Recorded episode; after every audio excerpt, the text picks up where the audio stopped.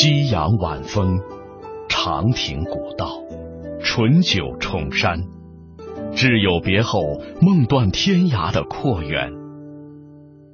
青灯黄卷，山水行脚，过五不食，一不过三，毅然出家后僧侣生活的清苦写照。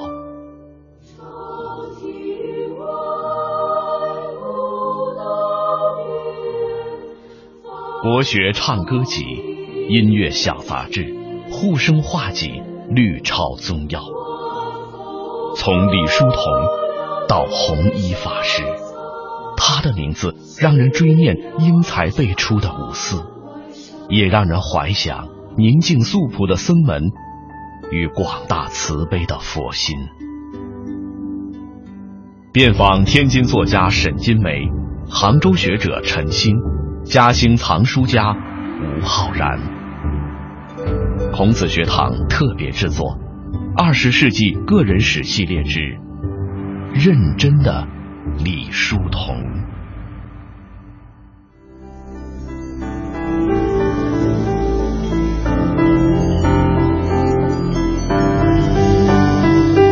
从李叔同到弘一法师。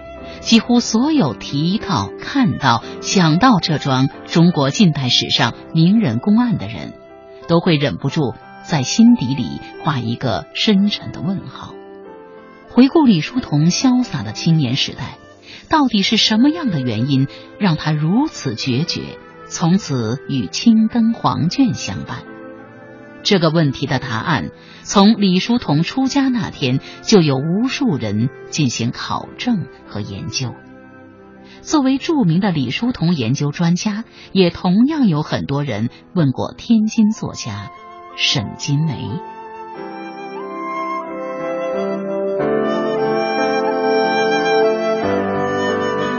你看到李叔同，人们都要问这个问题。对，李叔同为为什么要出家？这个问题答复起来简单，如果很简单的答复起来，不能解决什么问题。我上次跟你也也简单谈过这个事儿。嗯，很多佛门中间的人，大多数都是比较回答的比较简单，好像是他生性就是好像生性有缘。嗯。是不是啊？他生下的就是个佛门里头的个种子。这中间呢，不能说一点一点道理都没有，但是这个解释太简单化了。我是觉得还是用多方面、多侧面去解释它比较合适。因为任何一个人进入佛门不是那么很简单的，而且何况好多人进入佛门，他原来根本跟佛门毫无关系的人。特别是像那个民国后期的那些军政要员，进入佛门的有的是啊。你说他生性有缘吗？那那在战场上屠杀了多少人了？是不是？那佛门最讲究的是戒杀呀，他怎么晓得要要进入佛门了？所以就是说，一个人进入佛门的因素很多很多，不能简单的归结到一个方面，要综合起来。就李叔同来说，我想也应该是这样子的。我上次也说过，李叔同他自己讲过，他有篇文章叫做《我在西湖出出家的经过》，他把他的出家说成两种，一个是一个是远因，一个近因。他所谓远因，就是说他家庭从小的时候受的家庭影响，这个是有一定道理的。他家里头，他父亲是信佛的，做了很多慈善事业。那么他有一个这个。呃，李小楼的第二房姨太太吧，也没生孩子，她也是信佛，也也一天到晚摆了个佛堂在那念念佛的。因为李叔松大哥老早就去世，大哥的儿子也去世了早，当寡妇，那个时候还很年轻。也幸福，天天上那个，他们旁边有个叫无量安一个小庙，哎哎无量安，有有一个庙，那里头有一个从浙江普陀山过来的姓王的叫王孝烈，他也是属于儒家出身，但是后来信佛了，完了以后他从普陀山回来以后在那儿讲经，嗯，那么李叔同的大侄媳妇呢？呃，经常上那听经去。李叔同当时还还很小，才五六岁吧，他也去听听什么大悲咒啊。他听了以后，一听他就就就能背下来。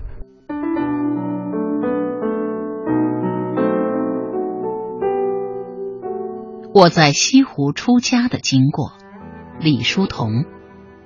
我第一次到杭州是光绪二十八年，一九零二年七月，在杭州住了约一个月光景，但是并没有到寺院里去过，只记得有一次到永金门外去吃过一回茶，同时也就把西湖的风景稍微看了一下。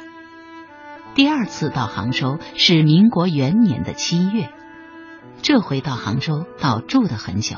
一直住了近十年，可以说是很久的了。我的住处在钱塘门内，离西湖很近，只有两里路光景。在钱塘门外，靠西湖边有一所小茶馆，名景春园。我常常一个人出门，独自到景春园的楼上去吃茶。民国二年夏天。我曾在西湖的广化寺里住了好几天，但是住的地方却不在出家人的范围之内，是在该寺的旁边，有一所叫做斗神祠的楼上。斗神祠是广化寺专门为着要给那些在家的客人住的。我住在里面的时候，有时候也曾到出家人所住的地方去看看。心里却感觉很有意思呢。记得那时，我亦常常坐船到湖心亭去吃茶。曾有一次，学校里有一位名人来演讲，我和夏勉尊居士却出门躲避，到湖心亭上去吃茶呢。当时谢勉尊对我说：“像我们这种人出家做和尚倒是很好的。”我听到这句话就觉得很有意思。这可以说是我后来出家的一个原因了。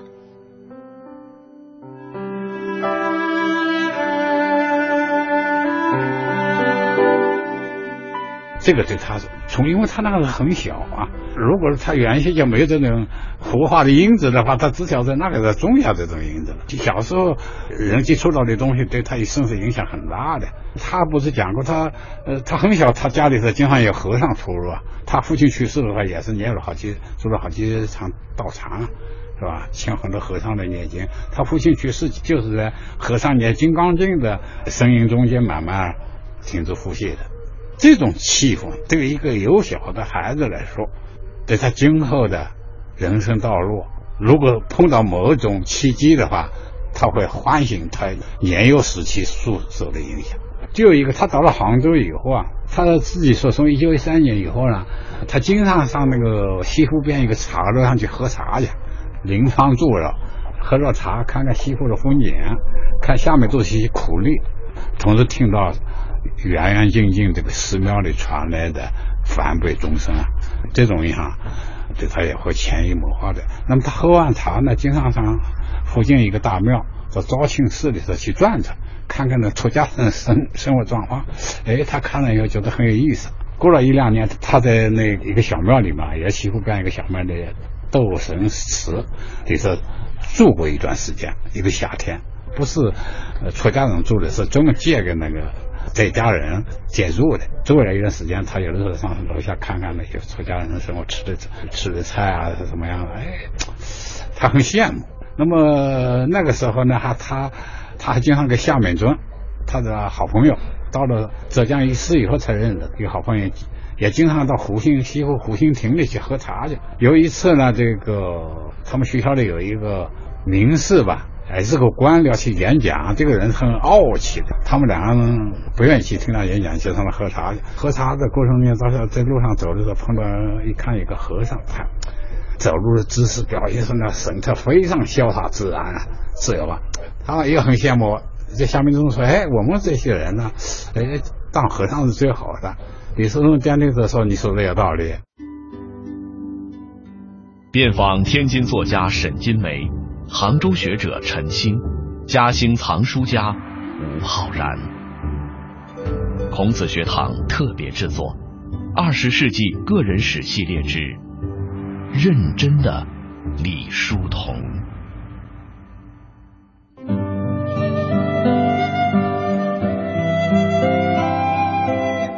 我以前从五岁时即时常和出家人见面，时常看见出家人到我的家里念经及拜忏。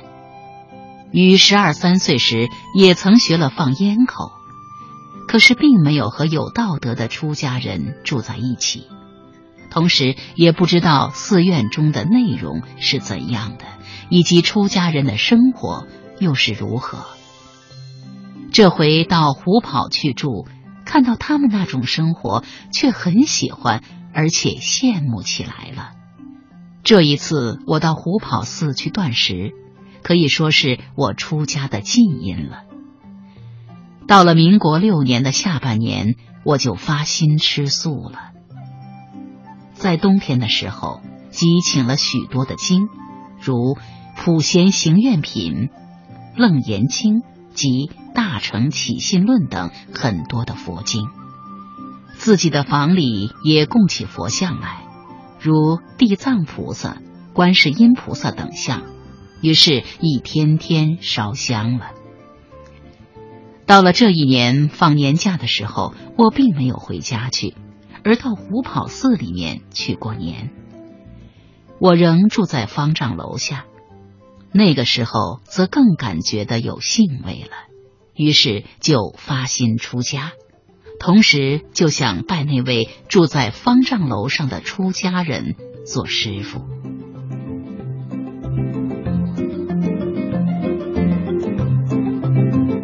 经营就是断食，就是辟谷。有一年，大概一九一六年的夏天吧，夏美人看那本日本杂志，让介绍断食，然后断食以后可以这个调养身心，甚至可以治病。因为李叔同当时有肺病，神经衰弱。夏美珍当时也就说说而已。好像还下面那也经过也说啊，我们什么时候试试？但是说过也就忘，他也忘了。在李叔同听过以后，他他也去实践啊，他真正的去实践去，是吧？去了二十一天，真正从开始喝呃吃，慢慢越吃越少越少，最后喝水，真的喝矿泉水喝了一个礼拜，就是完全不进食。再回过头来慢慢慢慢进食。这个他觉得脑子很清醒，感受觉得很好啊。他在那里还写了不少字嘛。在这个过程中间，他住在虎跑寺，他当时当时在虎跑寺当时，虎跑寺的方丈在方丈的楼上，他经常看见一个和尚，老是经过他的窗户门前。那个和尚后来知道这样，他叫红香法师。从他这个红红香法师的名法号来看，可能他拜的也是一个跟李寿山后来拜的那个师傅一样，一个红香，一个红衣嘛。经常从他窗户经过，很潇洒，很自然。哎，这个李寿山一看，哎。他这是怎么那么生活的那么愉快，那么自然，那么潇洒？他经常两个叫他请到屋里来交谈交谈，完了以后也给他，他问问他寺庙里的生活情况啊。这个和尚呢，借给他看些佛经，他在那那个当中记看了不少佛经。完了以后呢，他也经常参观那个寺庙里面那些和尚们吃的饭、吃的菜，他觉得那个。菜很好。后来他回到学校以后，他就叫他那个雇的佣人，他说你从那以后给我按照庙里头那种方法呃煮那个蔬菜。其实就是煮吧，啊，就是煮，没有搁一点盐，也没什么油。嗯。说罗汉菜是什么东西？是豆角、茄子，还有一样什么东西，煮熟去拌，用盐拌一拌，就这些个很清淡，真的很清淡。你你跟我说素食的角度讲，然后现在吃吃瑞化食品角度讲，这一个它也有它的好处，但是它那个没有多少油水的这种东西，但是很觉得很好，很喜欢。这是这这一九一七年春天，到了夏天呢，他又上那个庙里去住住了一很长一段时间，因为那个时候他母亲正遇着他生日，他要写写字，写字以后表示纪念的意思吧，住了一段时间。到了一九一七年的冬天，也是到快过年呀，过过春节的时候，他就没回家了。因为他断食以后，他不像过去回上海跑的那么勤了，因为他经常到庙里去做。因为上海他有家呀，不过去是每个礼拜他总回家的，总回上海的。他他从断食以后呢，很少回家的，他也经常有时间啊，放假呀或者星期天啊什么，他他他到庙里住去了。那么到了一九一七年年底，这快过春节的时候，他他干脆不春节都不回家了，就到那个虎豹寺去住了。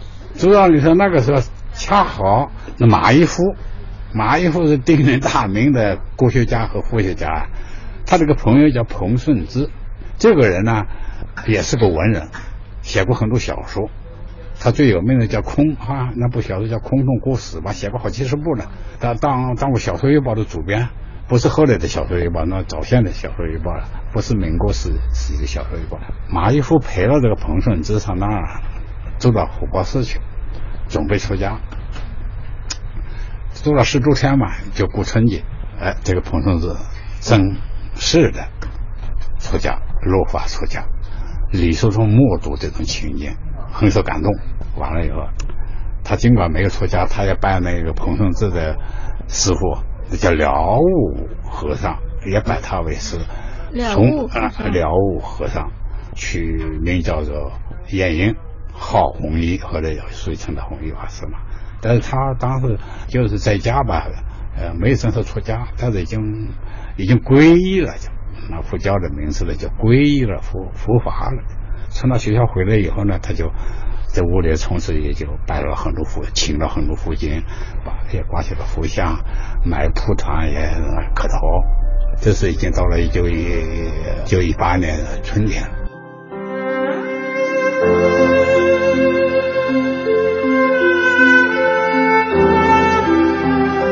当时天津人知道他天津上海有家，但他也没叫这边的人过去。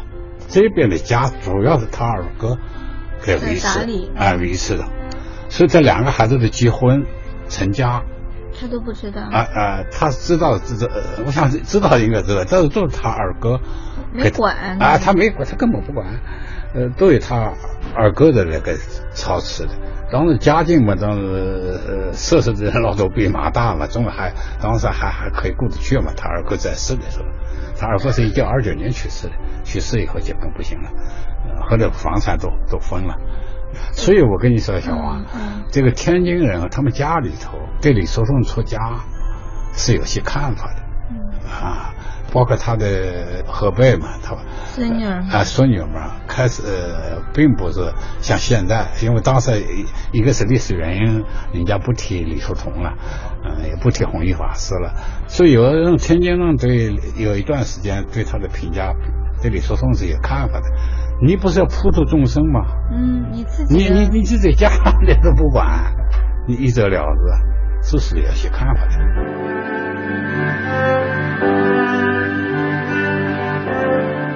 那么到了上海以后，上海这个家呢，上海那个妻子呢，这个他慢慢慢慢也就很不是每个礼拜都回去了，慢慢就疏于联系，疏于联系了。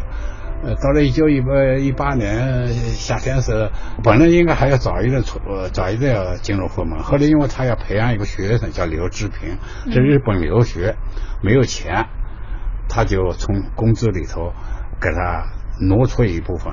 当时可以看见，当当时他的生活已经很拮据了，教员的收入，天津的他也给一部分钱。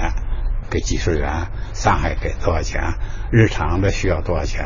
这个那个剩下多少钱给刘志平继续，维持到他毕业，这个他承诺了，维持到他毕业。所以他推迟出家的原因，他是因为要把刘志平培养成啊，这一点是难能可贵的。所以刘志平后来为什么对他的恩师如此的一直是那么崇敬，也那么维护呢？这有很很多的原因了。那么这个一九一八年不是刚才说到他拜了呃廖廖悟和尚皈依了吧？但是他当时并不想马上出家，正式出家，这是只是当在家和尚，在家居士吧，想过一段再说。所以到一九一八年七月份，七月一号吧，阳历是七月一号。到了虎豹寺以后，他去的时候还是剃头也没剃，穿了也还是就是不生不熟的样子。嗯。那么到了八月份呢，这个夏美忠去看的，夏美忠因因为有事要他他老家，他可能他父亲要去世，他夏美忠是浙江上虞人，要去回老家处理事儿去了，所以就告诉他他要回老家去，看他那个样子，他说你这个人不生不熟的样子，还不如出家了好。对。说了那么一句气话是这样，因为他是不赞，当时是不太赞成的。咱们好朋友嘛，呃，后来夏敏尊也表达过很多对他出家有点惋惜的啊，对，因为因为他就什么，他说的那句话，至少是一种刺激吧，一种。我不是刚才说他如果内心里面有出家的这种愿望，但是需要碰到一种契机啊，哎，机缘呐，碰到这个机缘的时候，他才会采取那种决断的行动啊。亚美珍那句话对他是有呃有有很大的刺激的，激发他至少是。嗯。因为李叔同这个人是叫做人家对他的评价猪一样像一样，当艺术家像个艺术家，当老师像个老师，那么做和尚也是像个和尚，你不能不声不说这样子像什么呀？哎，既然我已经到了这个庙里，那我那我赶快。所以，所以这个在李叔同呃听了这个话以后呢，很快就就到八月十几号吧，他就提出出家啊。等下面等会就看到一一看他的样子，哎，你怎么呃还叫他李叔同啊？你不能叫我李叔同，我现在叫弘一法师。嗯。当时这个夏美珍感到还，你不是说不马上出家吗？哎，他呃你说的不是。马上出家就好嘛，不如不生啊，不生不说的呀，不如出家的好嘛。啊，所以夏美珍也有惋惜之中带有一种遗憾啊，或者觉得有点对不起他的样子。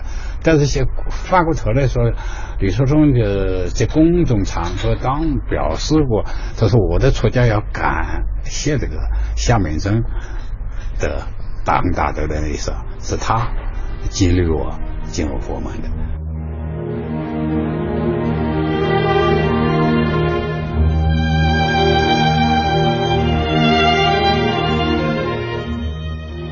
伴随着中国近代社会的急剧动荡，传统文化受到了前所未有的冲击，人们面临着存在于意义的双重迷失，需要一种契应时代之需的思想观念。以解决社会和人心的种种问题。当此之际，佛教文化受到了部分寻找出路的先进中国人的青睐。李叔同的逐渐佛化，并最终出家，不只有家庭环境、地域环境和人际交往方面的影响，也与他置身其间的时代思潮的潜移默化有关。在作家沈金梅看来，所谓远因和近因，只不过说出了李叔同出家的某些机缘而已。在李叔同自身以佛说佛的说法之外，还要结合当时的整个社会环境、个人思想性格特征和以往全部人生历程进行分析。在下期节目中，作家沈金梅。将试图通过对李叔同和鲁迅的比较性和研究，来剖析李叔同出家更为复杂的深层的原因。